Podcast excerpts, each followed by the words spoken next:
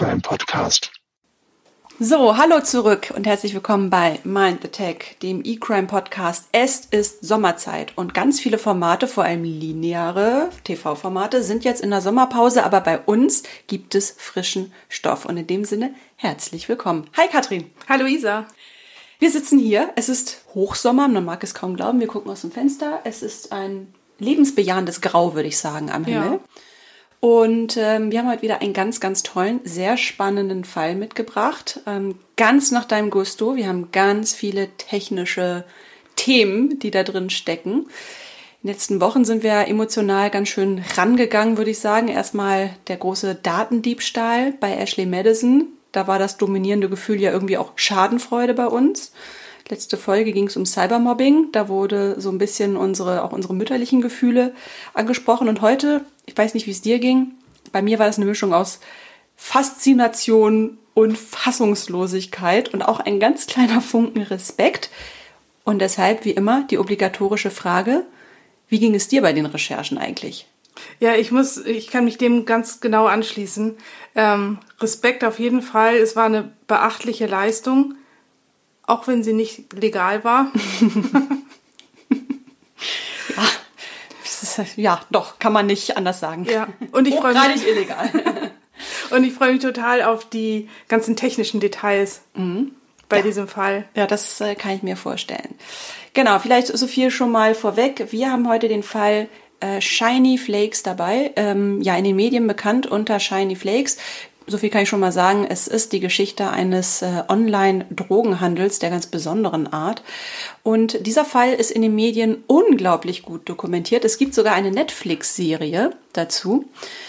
Und ähm, deshalb haben wir uns überlegt, wir wollen heute mal so ein bisschen in diese Bereiche reintauchen, die vielleicht nicht so präsent waren in der allgemeinen medialen Aufarbeitung. Und das sind eben, wie du eben gesagt hast, ganz viele technische Fragen, die sich ergeben. Ja, und jetzt geht's erstmal zur obligatorischen Fallbeschreibung. Genau. Ein junger Mann um die 20 sitzt zu Hause in seinem Jugendzimmer irgendwo in Leipzig, wo er sich einen Arbeitsplatz eingerichtet hat. Um ihn herum türmen sich Kartons, Versandtaschen und ziemlich viel IT-Hardware. Die Nachfrage ist hoch, der Kundenstamm wächst. Und in richtig guten Monaten erwirtschaftet der Blonde mit dem Bürstenhaarschnitt einen sechsstelligen Umsatz. Man könnte meinen, hier lebt jemand den Traum des One-Man-Online-Unternehmers. Eine Vision, der viele junge Menschen dieser Tage nacheifern. Doch der hier beschriebene Mann handelt nicht etwa mit Nahrungsergänzungsmitteln oder irgendwelchen Gadgets. Seine Produktpalette besteht ausschließlich aus synthetischen Drogen. Maximilian S., der im Netz unter dem Pseudonym Shiny Flakes auftritt, hat binnen kürzester Zeit einen Handel für Rauschmittel im Netz aufgezogen, mit Kundschaft aus aller Welt. Speed, LSD, Ecstasy, Kokain. Shiny Flakes hat alles, was das Junkie-Herz begehrt. Auch verschreibungspflichtige Medikamente bietet er an. Und obendrein auch noch einen exzellenten Kundenservice.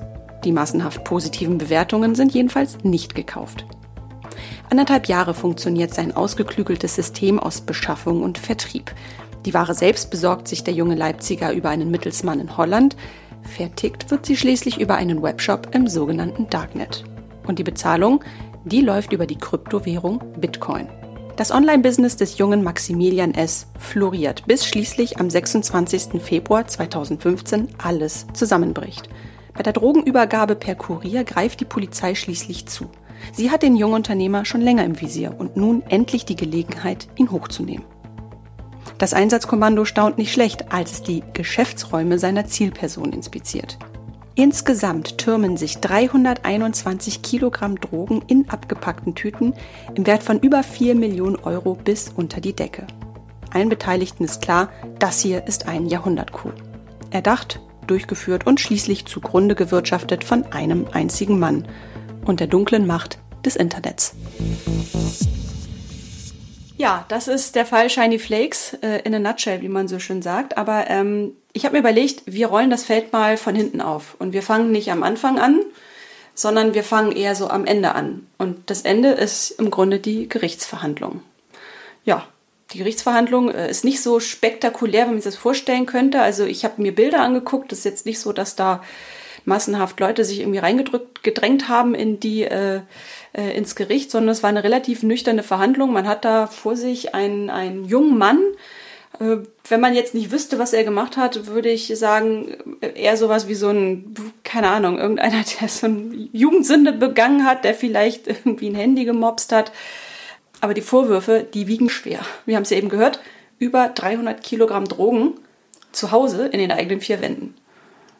Ja, das im Kinderzimmer unterzubringen, ist ja, wirklich eine Aufgabe. Ich will ja Kinderzimmer ist immer so ein Wort. Also das war, glaube ich, schon ein Jugendzimmer, aber ja. völlig egal. Äh, es war in, in, der hat in einer Wohnung gewohnt, äh, so viel weiß man, mit seiner Mutter und dem Stiefvater.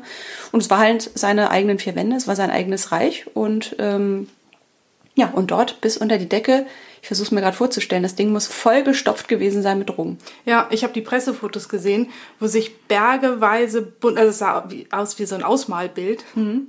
Ja, in die, allen Farben, so regenbogenmäßig lagen da Pillen. Ja. Waren die äh, farblich sortiert? Wissen wir das? nicht. Warum ist das eigentlich so? Warum, warum sind die so bunt, diese, diese Pillen? Weißt du das zufällig? Ich Und glaub, haben bestimmte äh, Wirkstoffe bestimmte Farben? Ich glaube einfach nur, damit sie cool aussehen. Die haben ja auch so ganz abgefahrene Namen. Hm. Ja, die heißen dann. Ich habe keine Ahnung. Kannst du etwa ein Beispiel nennen? Ich weiß es auch nur aus der Recherche. Wie heißen die denn? Ähm, sich das? Pink Big Mac, Heineken.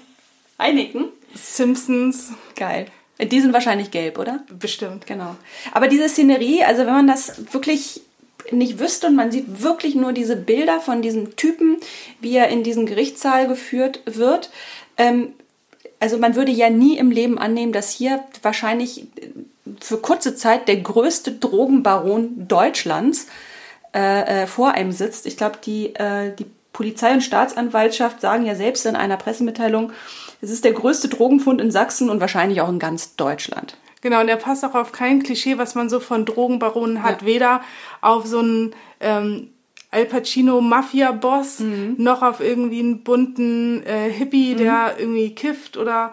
Oder so einen selbst runtergewirtschafteten Typen, ähm, der, der selbst halt sein bester Kunde ist, ja. weil äh, so viel weiß man, der hat seine eigene Ware, also er wäre nicht sein bester Kunde. Nee. Der war relativ, äh, ähm, ich habe mal in einem anderen Podcast gehört, der soll schon tatsächlich das eine oder andere ausprobiert haben, aber mehr so im Sinne von, äh, ich will wissen, was ich da verkaufe. Also der war jetzt nicht hochgradig süchtig und ist über eine Sucht da reingerutscht.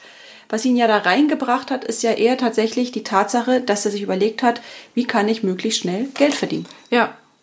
Und da gibt's halt einfach eine große Marge. Mhm. Das ist deutlich lukrativer als Schuhe. Oder Nahrungsergänzungsmittel. Oder Nahrungsergänzungsmittel. Genau, ja, wie wird man eigentlich so ein Drogenbaron? Ähm, tatsächlich äh, hat alles damit zu tun, dass dieser junge Mann, der heißt Maximilian S., wie gesagt, sein Künstlername war Shiny Flakes, ähm, einfach, glaube ich, ziemlich lost war in seinem Leben. Ja, er hatte Kellner gelernt. Ja, das wusste ich übrigens bis dato nicht, dass man Kellner also das ist ein Ausbildungsberuf Das es wusste ist, ich nicht. Ich bin halt, einfach nur dumm. Ja, es heißt wahrscheinlich auch anders, Restaurant. Kaufmann für Fach Gastronomie und äh, Manager. ja, gut. Aber er hat es halt ja. gelernt, er hat es nicht zu Ende gemacht. Der war einfach nur genervt von seinem Job und, und war einfach an so einem Punkt, wo er sich überlegt hat, äh, ich habe da keinen Bock mehr drauf, aber ich habe doch dieses eine Talent. Genau. Und das war ein Shop aufbauen. Ja, der war wohl echt pfiffig, der Typ. Der ja. hat sich das ganze Programmieren, Webdesign, hat er sich einfach selbst beigebracht und hat wahrscheinlich Recherchen betrieben und sich überlegt, wo ist die Marge groß, wie du gerade gesagt hast, und wo komme ich möglichst äh, schnell an Geld in sehr kurzer Zeit. Ja. Äh, Kathrin, an der Stelle mal eine ganz kurze Frage. Du als unser IT-Experte hier, ähm, wie einfach ist es eigentlich, sich äh, die relevanten Programmiersprachen und, und Webdesign und all sowas selbst beizubringen? Also ist das, ist das, kann das wirklich jeder Dödel auf gut Deutsch? Ja, also wenn du es wirklich from scratch selbst komplett aufbauen willst, ist das echt eine Aufgabe. Aber es gibt ja genug Baukästen, mhm. die du einfach so zusammenklicken kannst. Aber es gehört schon Wissen und auch eine gewisse Art Talent dazu. Also mhm. gerade das dann auch wirklich hübsch zu machen. Und mhm. diese Shiny Flakes Seiten, die waren wirklich schön. Mhm. Also das waren ganz ansprechende. Drogenfotos. hast du doch fast selbst Lust gehabt, einfach mal einfach mal was zu kaufen. Ja, aber das ist, ähm, aber so viel ich weiß, der hat jetzt nicht äh, auf so ein Baukastensystem zurückgegriffen, hat sich ja wirklich von Scratch, wie du so schön sagst, äh, das einfach beigebracht. Ja. Hat wahrscheinlich geguckt, wie machen es die anderen und hat es dann einfach nachgebaut. Genau. Also was bei ihm dann natürlich so ein bisschen einfacher ist, dass er eben nur diese eine Zahlungsmethode hatte, Bitcoin. Ähm, Ja, und er brauchte ja auch nur ein Bild von seinem Genau. Produkt. ja. Also da brauchst du jetzt nicht aus verschiedenen Winkeln diese Pille zu fotografieren, sondern da reicht wahrscheinlich einfach nur Ja. einmal so ein kleines Foto frontal und fertig ist die Produktdarstellung. Genau. Aber er hat sich da halt auch echt Mühe gegeben und hat mit Hilfe von ähm, Big Data Analysen auch ähm, Vorschläge gemacht, wie wir das auch alle von anderen Shops kennen. Wenn du diese Drogen kaufst, ähm, Ja. werden dich folgende wahrscheinlich auch interessieren. Das ist, äh, das war für mich persönlich der größte Lacher. Aber vielleicht noch mal kurz zur Verortung. Wir haben das Jahr 2013. Das müssen wir dazu noch mal sagen. Also wir haben, das ist jetzt schon ein paar Jahre her. Ähm, wir haben etwa ungefähr, ja, so Mitte 2013, wie gesagt, da hatte Maximilian S. alias Shiny Flakes eben diese, dieses Erweckungserlebnis, dass er äh, beschlossen hat, ich will jetzt einfach mal in den Online-Drogenhandel einsteigen. Ich bin selbst gar nicht so bewandert in dem Thema. Aber ich bin Pleatsch, ich kann mir Dinge anlesen ähm, und äh, ja, gründe einfach mal so meinen kleinen Handel und gesagt, getan. Das hat er dann gemacht. Und jetzt habe ich schon mal direkt die erste Frage. Dieser Shop war im sogenannten Darknet wie im Clearnet. Klar, sowas kannst du natürlich nicht im offiziellen Internet äh, hinterlegen. Da musst du natürlich in einem Bereich unterwegs sein, der, sagen wir mal, ähm, ja, wo du, glaube ich, einfach auch äh, Hindernisse aufbauen musst. Ja. Und das ist ja das Darknet. Das Darknet ist ja ein idealer Ort, um auch die Spuren hinter sich zu verwischen. Aber jetzt rat mir mal bitte eins. Warum hat man auf, hat auf diesen beiden Ebenen diesen Shop gegründet? Also im Darknet ist ja klar, da kannst du sicher sein, dass äh, dich keiner verfolgen kann, wenn du es natürlich nicht allzu blöd aufbaust. Ähm, also vor Blödheit schützt sich auch das Darknet nicht. Und im Clearnet hat er es aufgebaut, weil er das nicht in Deutschland gemacht hat. Also er hat das auf einem Server, du hast ja gesagt TO. .to, genau. Das ist ja Tuvalu, eine ähm, Insel, die sich auf sowas spezialisiert hat und die haben auch keine Auslieferungsverträge mit Deutschland. Die haben auch, ähm, die geben keine Daten raus, wenn die deutsche Polizei da anfragt. Das ist da sicher. Also das hat er wahrscheinlich gemacht, um wahrscheinlich ähm, größeren Kundenstamm einfach anzuziehen Genau. oder so. Ähm, ich habe eine ganz blöde Frage. Wenn ich im Darknet irgendwas mache, ganz egal, ob ich jetzt einen Webshop aufmache oder eine Glücksspielplattform, whatever, ähm, impliziert die Tatsache, dass ich im Darknet unterwegs bin, automatisch, dass ich schwerer auffindbar bin? Oder muss ich da doch noch selbst äh, ja, tätig werden und ähm, für entsprechende äh, Barrieren sorgen, dass man mir nicht so schnell auf die Schliche kommt? Also äh, es gibt ja dieses Internet. Genau. Das Neuland meinst du? Ja, ähm, und das Darknet ist einfach nur ein Teil von dem Internet, was wir sowieso schon immer die ganze Zeit benutzen. Das ist kein eigenes Netz. Ähm, es gibt eigentlich drei Netze. Es gibt das ClearNet, was auch Surface Web genannt wird. Ähm, dann gibt es das Deep Web und dann gibt es noch das Darknet. In den ganzen Illustrationen von sowas wird immer ein Eisberg dargestellt. Das Clear Web ist das, was wir ganz normal benutzen, wenn wir ähm, durch die Gegend surfen. Das ist auch zum größten Teil nicht verschlüsselt. Man kann die Daten abfangen. Ähm, jeder kann mit seinem Browser drauf. So, und dann gibt es das Deep Web. Das ist das, alles, was hinter Passwort ist. Wenn du dich in deinen Facebook-Account einloggst, dann bist du im Deep Web, was eben nicht mehr über Suchmaschinen auffindbar ist. Und dann gibt es noch den Teil des Darknets. Das ähm, sind spezielle Seiten und das hat auch ein spezielles ähm, Routing-Protokoll. Deshalb brauchst du dafür einen eigenen Browser. Und alle Internetseiten im Darknet enden auf .onion. Okay. Onion? Zwiebel. Genau. Zwiebel. Okay. Äh, warum ist das so? weil das Darknet aufgebaut ist wie eine Zwiebel. Und egal, welche Dokumentation du dir über das Darknet anguckst, in diesem Fall kommt immer die Zwiebel auf den Tisch, sie wird aufgeschnitten und dann sieht man diese verschiedenen Schichten der Zwiebel. Und über den Tor-Browser kommst du in das Darknet. Und der Tor-Browser heißt auch The Onion Router. Also Das heißt, ich habe diesen. Browser und indem ich ihn benutze, bin ich quasi automatisch im Darknet drin sozusagen. Ähm, Oder muss ich mich vorher noch über irgendeinen so einen Client irgendwo einloggen? Nee, das musst du nicht. Du musst nur den ähm, Tor-Browser benutzen und auf einer Onion-Seite sein.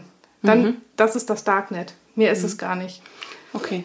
Und du kannst den Tor-Browser natürlich auch für alle anderen Seiten benutzen. Du kannst, ähm, du kannst jede Seite mit dem Tor-Browser ansurfen. Der größte Unterschied dabei ist, dass du halt über diese Zwiebelschichten gehst. Ähm, beim normalen Surfen im Clear Web ähm, wählst du dich direkt bei der Seite ein. Also machst du, schickst du halt direkt einen Re- Request gehe durch eine Seite. Tür sozusagen. Genau. Zum Beispiel, sagen wir mal, facebook.com. Beim Dark Web gehst du über verschiedene Schichten. Ähm, und jede Schicht weiß immer nur, von wo du gerade hergekommen bist. Also das ist so ein bisschen wie Geldwäsche. Du schiebst, Aber äh, ich hatte eben das. Beispiel mit der Tür. Ich gehe jetzt Ja. im, im, im ClearNet, gehe ich einfach durch eine Tür, da steht Facebook drauf und ich stelle mir jetzt so vor, dass es im Darknet so ist, dass ich durch verschiedene Türen gehe. Genau. Und immer die, die ich hinter mir zumache, ist dann auch zu. Die ist dann zu. Und, jede, äh, und, ähm, Und dann gehe ich durch die nächste. und machst die wieder zu hinter dir. Okay. Aber nochmal zurück zu meiner Frage. Also impliziert das denn nicht? Ah, gut, das impliziert vielleicht für den Nutzer, dass er sein Pfad nicht unbedingt nachvollziehbar ist. Aber für den, der jetzt so einen Online-Shop hat im Darknet, äh, frage ich mich, ist das nicht dann automatisch gewährleistet, dass ich dann nicht auffindbar bin oder nicht rückverfolgbar bin oder Ähm, genau, weil erstens sind die Daten alle verschlüsselt und zweitens wirst du im Darknet sowie auch auf ähm, tuvalu.de .do? ähm, kein Impressum hinterlassen. Ach, da habe ich keine Impressumspflicht im Darknet. Schon, aber es weiß ja keiner, wer du bist. Ah, okay. Gut. Ja, aber dennoch ähm, denke ich mir mal, die ermittelnden Behörden sind ja nicht dumm. Die wissen ja auch, wie man sich im Darknet bewegt. Also wird jeder, der da irgendwas Halbseidenes anbietet, natürlich dafür sorgen, dass die Spuren verwischt werden. genau, aber die Polizei hatte die ähm, Internetseite auch gefunden, die war auf die aufmerksam, aber sie konnten halt nichts machen, sie wussten nicht, wer das ist. Gibt es im Darknet eine Art eigenes Google? Nee, es gibt das Hidden Wiki. Ähm, da sind so ein paar Sachen verlinkt. Aber sonst, also du kannst es auch nicht crawlen, weil es halt verschlüsselt ist. Das ist halt nur irgendwelcher Datenmüll und keine Worte. Noch eine, noch eine Frage aus der Idiotenkiste, bevor wir uns wieder dem Fall zuwenden. Aber ähm, du sagst ja gerade, wenn ich mit diesem Tor-Browser surfe, ja, ähm, und ich gehe immer durch verschiedene Türen, also bin halt quasi nicht rückverfolgbar. Mm, Jetzt bin ich äh, so jemand, der sich ja total aufregt darüber, dass ja immer meine, meine, meine Bewegungen äh, irgendwie so ausgelesen werden. Also es kommt ja nicht von ungefähr, dass ich bestimmte Werbung angezeigt bekomme. Kann ich mit dem Tor-Browser einfach auch ganz normal eben Seiten ansteuern und mich dadurch freimachen von ungebetener Werbung? Und wenn ja, warum nutzt das denn nicht jeder, der immer schreit, hier Datensicherheit und Ja, meine Daten gehören mir? Warum macht es dann nicht jeder, wenn er so einfach ist? ähm, das kannst du auf jeden Fall machen. Das Problem ist halt nur, dass du eben durch diese ganzen Türen gehen musst und dadurch dauert ein Seitenaufbau länger. Und sobald du dein Passwort, E-Mail-Adresse oder sonst was irgendwo eingibst, bist du halt wieder äh, so. erkannt. Achso, ich sollte nicht. also nichts ansteuern, wo ich so ein Kunden-Login habe und dann. Genau, dann kannst du nämlich auch einen ganz normalen Browser benutzen. Mhm. Ansonsten kannst du aber auch gerne mit dem Tor-Browser durch die Gegend surfen. Auf jeden, aber auf höchster Muss aber Sicher- Zeit mitbringen. Ja, muss Zeit mitbringen. Und auf höchster Sicherheitsstufe geht dann auch nicht mehr viel. Also Mhm. so Embedded Videos oder sowas, das funktioniert dann nicht mehr wirklich. Dann musst du, kommst du langsam in die Konfigurationshölle, wenn du für jede Seite dann wieder Ausnahmen einstellst, damit du die Seite auch im vollen Umfang angezeigt Mhm. Okay. kriegst. Gut, also das war jetzt unser Exkurs äh, in das Thema äh, Surfen mit dem Tor-Browser. Genau. Und noch Genau. ein Mythos. Gerne. Es ist nicht verboten, ins Darknet zu gehen. das denken nämlich auch viele. Ja, das hatten wir schon mal an Ja. der Stelle, das Thema. Genau, das ist jetzt unsere freundliche Einladung. Geht doch mal ins Dark Web und schaut euch mal da ein bisschen um. Es kann euch nichts passieren. In dem Sinne eine gute Reise. genau.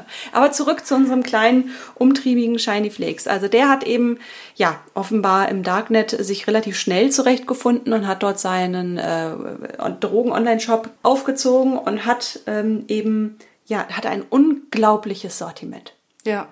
unfassbar, wie du ja eben gesagt hast. Es, das war ja nur, die Buntheit hat dich ja nur so angestrahlt. Ähm, es gibt eine fantastische Dokumentation auf YouTube zu dem Thema, äh, wo man auch äh, Ausschnitte aus diesem Shop sieht. Ähm, ja, was das Junkie-Herz begehrt, wie wir schon in der Fallbeschreibung gehört haben. Und er hatte ja irgendwie alles. Aber wie kann so ein junger Mann der irgendwo in Leipzig wohnt, in seinem Kinderzimmer, diesen Online-Shop aufzieht. Wie kommt er denn an diese Drogen? Das habe ich mich auch gefragt. Also man lernt ja nicht einen Großdealer einfach so kennen. Das wäre mal ein netter Ausbildungsberuf. IHK-zertifizierter Dealer.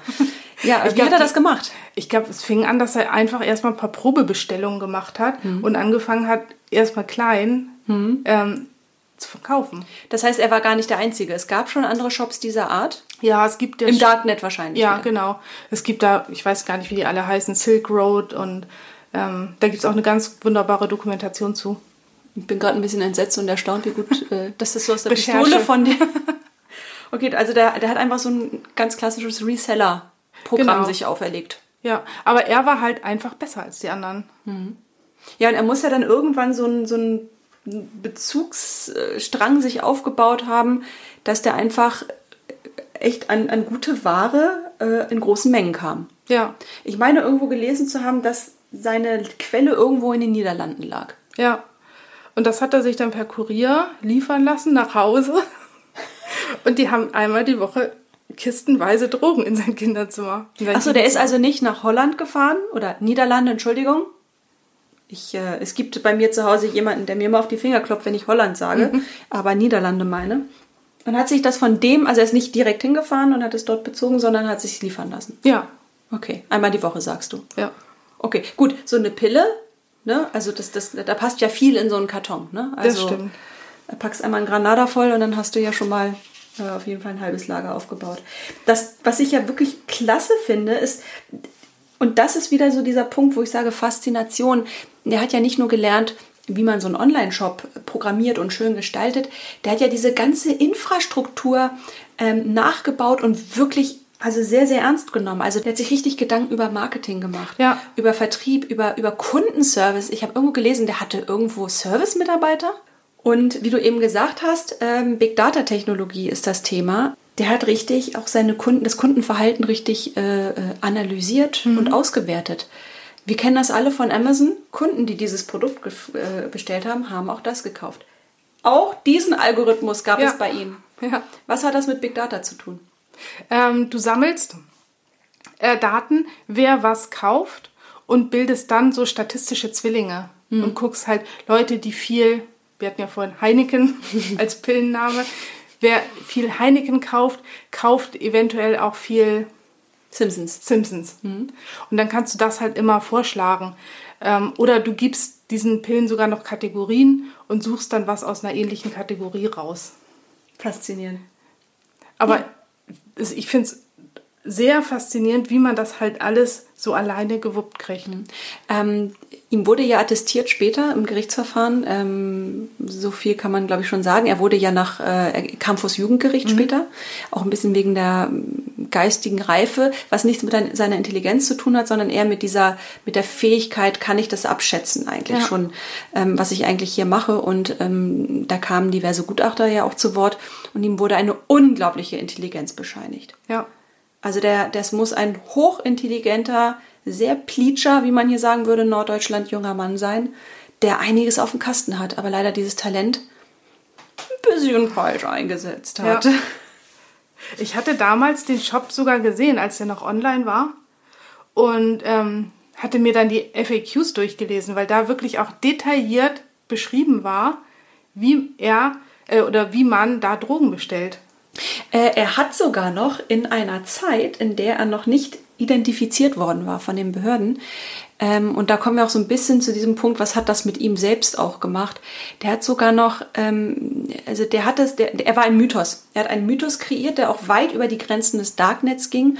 Und es gibt äh, ein, ein Magazin, Online-Magazin Weiß, ähm, den hat er ein Interview gegeben und hat ganz selbstbewusst erzählt, wie das bei ihm so funktioniert und, und warum er das macht und wie er das macht. Und ähm, also, ja, also da sieht man mal, dass, äh, ja, dass die, die Intelligenz einfach da war und ähm, ja, und am Ende aber auch ein bisschen, ja, ihn äh, vor die Füße gefallen ist, wie man so Ja. schön sagt. Genau.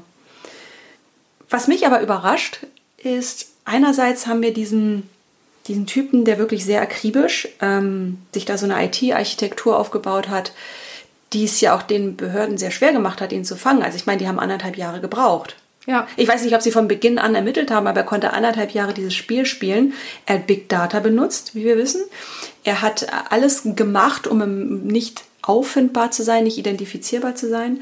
Äh, aber am Ende, und das kam ja heraus, als sie dann natürlich irgendwann seine ganze Hardware beschlagnahmt haben, seine Kundendaten und seine Passwörter dann ganz normalen Text- oder Excel-Dateien gehabt. Da bin ich auch zusammengebrochen.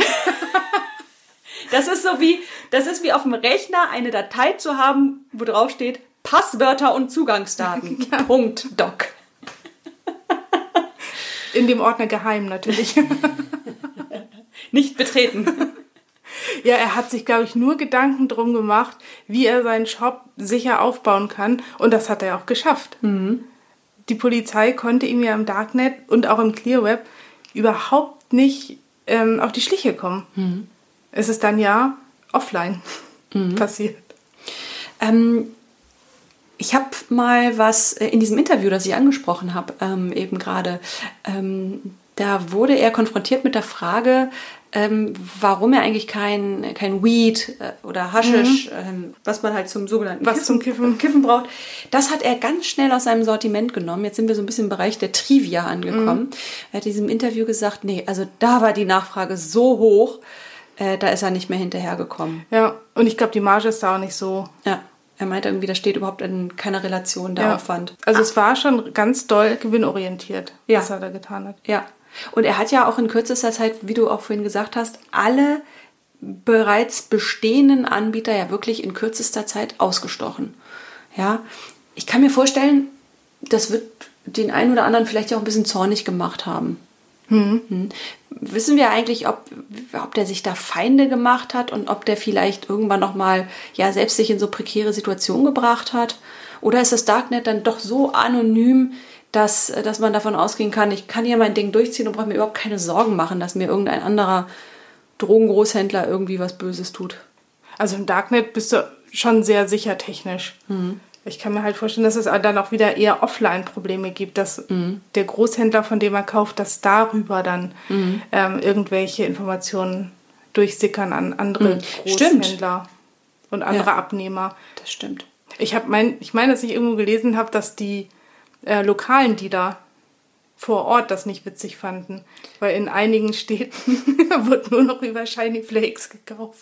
Ja, aber er hat ja in dem Interview auch gesagt, dass am Ende das, was er macht, irgendwie, was er halt ähm, an, an Drogen vertreibt und an Umsätzen generiert, am Ende ja ein, ein mickriger Anteil am, am Gesamtkuchen ist. Ähm, und wenn das, also wenn man mit 200.000 ähm, Euro ähm, ähm, in guten Monaten nur ein kleiner Kuchenanteil sein soll, dann möchte ich nicht wissen, was für Summen der freie Markt natürlich generiert. Nee. Aber vielleicht hat er es auch zu seinem Selbstschutz gesagt. Ähm, er hat ja, was ich total spannend finde an dem ganzen Thema, ist ja so ein bisschen, wie sein ganzes Vertriebssystem war. Es mhm. war jetzt nun wirklich nicht so, dass man diesen Shop angesurft hat, sich da ein bisschen durchgeklickt hat, sich dann seine Bestellungen zusammengestellt hat. Konnte man eigentlich Favoriten markieren? Ach, bestimmt, bestimmt oder? ähm, der hat, es war jetzt nicht so, dass der den, dass der zu dir nach Hause geschickt hat, ne? Nee. Sondern er hat sich dann ein sehr, sehr ausgeklügeltes System ausgedacht. Kannst du darüber mal was erzählen? Ähm, genau, erstmal musstest du ja mit Bitcoins mhm. bezahlen. Mhm. Also das war die einzige Zahlungsmöglichkeit, mhm. weil du nur mit Bitcoins auch anonym bezahlen kannst. Mhm. Ähm, und dann hast du das an eine Paketstation schicken lassen, die du dir unter falschem Namen ähm, reserviert hast. Ich glaube, er hat ja auch über Paketstationen verschickt. Ne? Er ja, ist ja auch genau. nicht zur Post gegangen. Er ist, hat sich einmal die Woche, glaube ich, oder einmal am Tag, zumindest regelmäßig, per Taxi mit ganz vielen Reisetaschen, in denen die, äh, die Waren drin waren, zu einer Paketstation äh, oder zu verschiedenen äh, fahren lassen, aber halt immer ähm, zu diesem ähm, Ort Paketstation. Ja und hat dann dort seine, seine Waren da reingepackt. Ja. Ne? So, und ich glaube, das war ja auch der Moment, wo er dann am Ende ähm, äh, hochgenommen wurde, aber das, darauf kommen wir gleich zu sprechen. Aber das war ja so sein System. Also, und ich glaube aber, kleinere Sachen hat er tatsächlich in den Briefkasten geschmissen. Und die hat darin verschiedene. Genau, aber auch immer erst kurz bevor sie geleert ja. worden sind. Genau. Warum eigentlich? Warum macht man das? Ist doch am Ende egal, ob das. Eigentlich ja. Weil dann ist doch die Ware ganz unten. Ja. Wir wissen es nicht. Nee, wir wissen es nicht. Genau. Aber die Versandtaschen hat er, glaube ich, wirklich äh, in die Briefkästen geschmissen und die etwas größeren Päckchen und Pakete hat er über die Paketstation verschickt. Und warum Bitcoin? Warum nicht PayPal? Weil du bei PayPal natürlich direkt als Person mit deinem Namen drin stehst.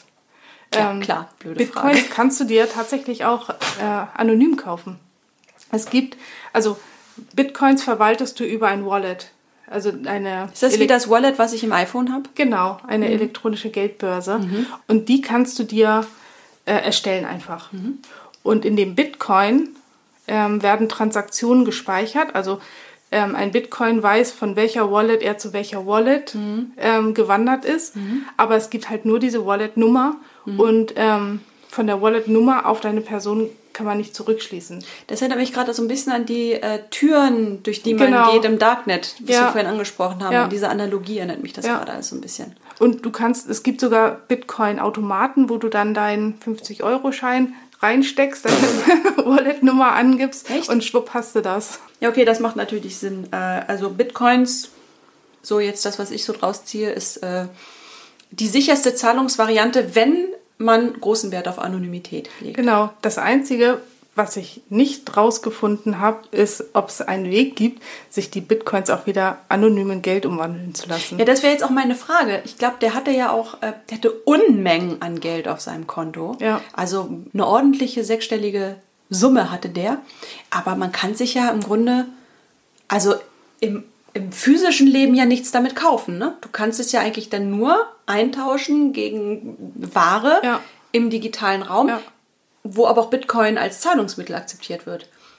Das ist Genau. auch ein bisschen so die Frage, äh, so weit verbreitet ist das ja noch nicht. Was, was macht man denn eigentlich dann mit so viel Geld? Was machst du als Bitcoin-Millionär?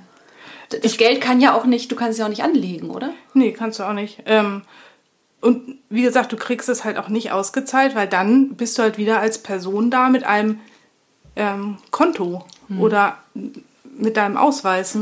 Ähm, was ich machen würde, ist, ich würde mir von den Bitcoins im Darknet wieder irgendwas Legales kaufen. Ein Auto. Ein Auto. Digitales Auto. und mir das zuschicken lassen. Und ja, das wäre vielleicht so die einzige Möglichkeit, aber sonst. Ähm, jetzt müssen wir noch mal ein bisschen in diese Psyche von unserem jungen Shiny Flakes äh, beziehungsweise Maximilian S. Äh, einfühlen. Ähm, der, dem ist ja so ein bisschen dieser Erfolg am Ende dann über den Kopf gewachsen. Ich habe gelesen, der hat 16 Stunden am Tag gearbeitet, mindestens.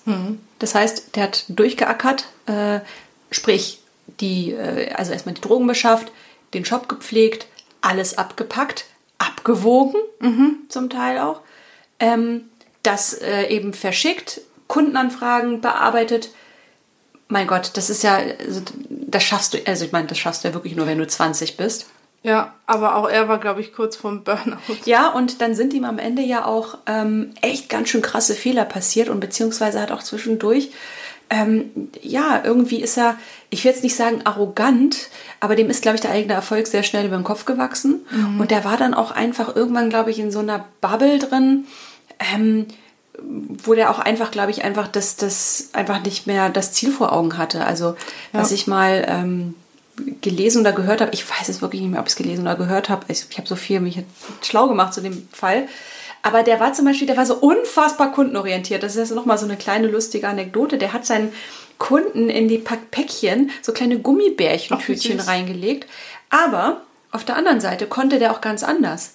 Äh, Kunden, die sich beschwert haben oder irgendwie unzufrieden waren, den hat auch gern mal eine Packung Taschentücher für die Heulsuse sozusagen beigefügt und war sehr zynisch seinen Kunden gegenüber. Und er war extrem emotional einfach. Ne? Ja, aber da meine ich, dass ich das gelesen hatte, dass er das auch schon ähm, während seiner Kellnertätigkeit war, dass er damit nicht gut klarkam, wenn ein Gast sich beschwert hat. Okay.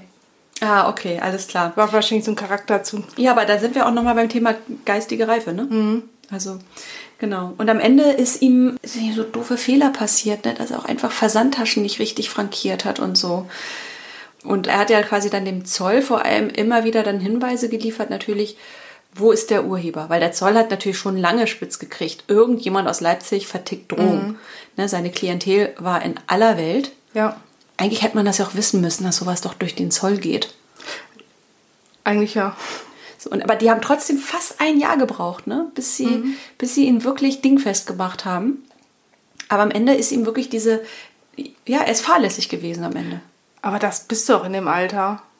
Da ja. denkst du ja, mir kann eh keiner was. Was hast du mit 20 gemacht? Das sag ich nicht. Sag bitte. was muss ich tun, dass du es sagst? Was für eine Dummheit hast du mit 20 gemacht? Mich tätowiert? Meinst du, dieses, meinst du das Arschgeweih da? dieses Arschgeweih, das mich immer so angrinst, wenn du was aufhebst? ähm, natürlich ja. Alkohol, Partys. Ja. ja, aber du hast ja nichts, äh, du hast ja nicht im Darknet mal eben einen. Nee, aber ich wollte mit 20 schon Hacker werden. Hm. Geil. Aber bist du ja auch irgendwie geworden, ne? Ja. Ja, aber. Whitehead. An die Sache, ja. Genau. Ähm, ja, und am Ende äh, glaube ich, äh, es war ja eigentlich, es war mit Ansage, dass irgendwann das alles komplett zusammenbricht. Und er ist bei einer, wo haben Sie ihn nochmal festgenommen? In welcher Situation? Äh, Sie haben ihn, glaube ich, bei einer Drogenübergabe dann. Ja, kurz danach. Die haben erst den Drogenkurier die Übergabe machen lassen mhm. und haben dann den Drogenkurier nach der Übergabe festgenommen mhm. und sind dann zu ihm. Mhm. Ja, und dann äh, kam alles raus. Am ja. besten finde ich immer noch die Aussage seiner Mutter, die sagt, ich habe das nicht mitgekriegt. Nee. Er hat sich ja immer eingeschlossen. Ja. Hallo? Ja, sie durfte auch nicht ins Zimmer. Nur die Wäsche durfte sie für ihn machen. Entschuldigung? Also was ist, also die steckt doch da mit drin. Ja. Also ich kann... Ein kleiner Chef, weil jetzt keine Unterstellung machen. Aber das ist so, also ne, es kamen ja dann immer mehr Sachen ans Licht, so ein bisschen. Also mhm. das ist doch, ist doch einfach nur absurd. Und, und äh, die Nachfolgen sind natürlich, äh, äh, also man kann ja teilweise nur mit dem Kopf schütteln mit dem, was dabei rauskam. Und dann auch wiederum über seine eigene Fahrlässigkeit. Wir haben auf der einen Seite die Mutter, die irgendwie von nichts irgendwie mitbekommen haben will. Und dann haben wir ja, wie wir vorhin festgestellt haben, die ganzen Kundendaten in ja. einer Excel-Datei. Das passt aber, finde ich, total zur Überheblichkeit, weil er dachte, er wird wohl nicht gefasst. Wie würdest du das denn machen? Wie würdest du die Kundendaten schützen? Du als Darknet-Drogenhändlerin. Wie würdest du, was würdest du machen? Auf jeden Fall regelmäßig löschen. Das hatte er ja den Kunden auch versprochen. Das hat er nicht gemacht. Mhm. Ähm, wahrscheinlich braucht er es noch für Big Data Analysen. Mhm. Ähm, es sind ja. fast 14.000 Datensätze allein für den deutschsprachigen Raum, was äh, lese ich hier gerade, die sichergestellt worden sind. Ja. Das sind bedeutet, also Datensätze bedeutet wahrscheinlich auch eigene Transaktionen. Der hat ja am Ende aber schon ordentlich Kunden. Ne? Das war irgendwas im vierstelligen Bereich, meine ich, gelesen zu haben. Ich gucke gerade nochmal nach. Raschel, raschel. Nee, ich finde es jetzt nicht mehr. Aber der hatte, der hatte ordentlich Kunden und das bedeutet natürlich auch entsprechend viele Verfahren. Genau. Und du musst ja, also jetzt nochmal äh, zu dem zurückgekommen, wie ich das machen würde. bei so einem Shop musst du ja auch nicht besonders kundenfreundlich sein. Also Leute, die bei dir was kaufen wollen, die wollen da auch wirklich unbedingt was kaufen und die würden sich auch jedes Mal neu registrieren. Mhm. Also du musst da nicht äh, Logins vorhalten. Man kann das wirklich immer sofort wieder löschen. Mhm. Und natürlich legst du alles verschlüsselt auf deinem Rechner ab. Mhm. Das ist ja. Wie verschlüsselt man sowas? Ähm, ach, da gibt es verschiedenste Möglichkeiten. Du kannst das in einem ähm, Tresor ablegen, da gibt es verschiedene Softwaren für. Mhm. Oder, ähm, also je nachdem, was für ein Betriebssystem du hast. Mhm. Aber er hat es halt nicht gemacht, ne? Er hat es nicht gemacht, nö.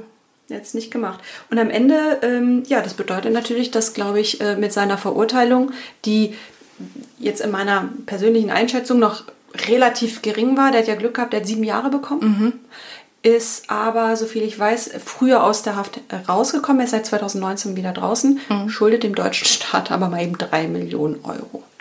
Klar, der hat ja nie Steuern abgeführt. Nee. Und die drei Millionen, waren, war das das, was Sie denken, was er erwirtschaftet hat in der Zeit? Naja, gut, er hat ja alles fein säuberlich dokumentiert. Ne? Und er hatte einfach diese 321 Kilogramm Drogen im Wert von äh, 4 Millionen Euro, Euro, zumindest das, was sie an dem Tag der Festnahme sichergestellt mhm. haben. Ich glaube, die haben das einfach mal hochkalkuliert. Er hat ja eine halbe Tonne Drogen insgesamt vertickt. Ich glaube, das war einfach eine ganz klassische, ich Ja. will jetzt mal sagen, Bierdeckelkalkulation. ähm, ja, und daraus haben sie einfach, ich glaube, weil das einfach so gut dokumentiert hat, äh, konnten die einfach sehr, sehr gut nachempfinden, was an Steuern verloren gegangen ist. Ja. So. Und eine weitere lustige äh, Sache ist, ich habe gelesen, der sitzt, ähm, er saß dann irgendwann ein, aber ehrlich gesagt, ähm, der saß kaum in seiner Zelle. Der wurde nämlich jeden, fast jeden Tag musste der als Zeuge aussagen bei den nachfolgenden Verfahren gegen die Kunden. Ja, die wurden dann auch alle einzeln angeklagt, Ja, ne? ja. Und die, die JVAs, in denen er saß, er saß ja nicht nur in einer, wurde zwischendurch, äh, zwischendurch verlegt. Die hatte, also die war extrem gut damit beschäftigt, seine Termine zu koordinieren. ja. Ja. Aber er wurde nur wegen einem Verbrechen, Genau, nämlich das- dem ja. Drogenhandel. Er hat das riesengroße Glück, dass da nicht tausende einzelne äh, Strafsachen draus gestrickt worden sind, sondern dass, dass es als ein Ganzes verhandelt wurde. Ja. Aber Fakt ist, ähm, er schuldet dem deutschen Staat drei Millionen Euro. Wenn er Glück hat, 2046 ist es verjährt. Er muss dann nur noch 26 Jahre durchhalten. Aber wie, wie kann ein knapp über 20-Jährige drei Millionen Euro abstottern? Ich wette, der darf auch gar keinen kein Computer mehr besitzen, oder? Wahrscheinlich nicht.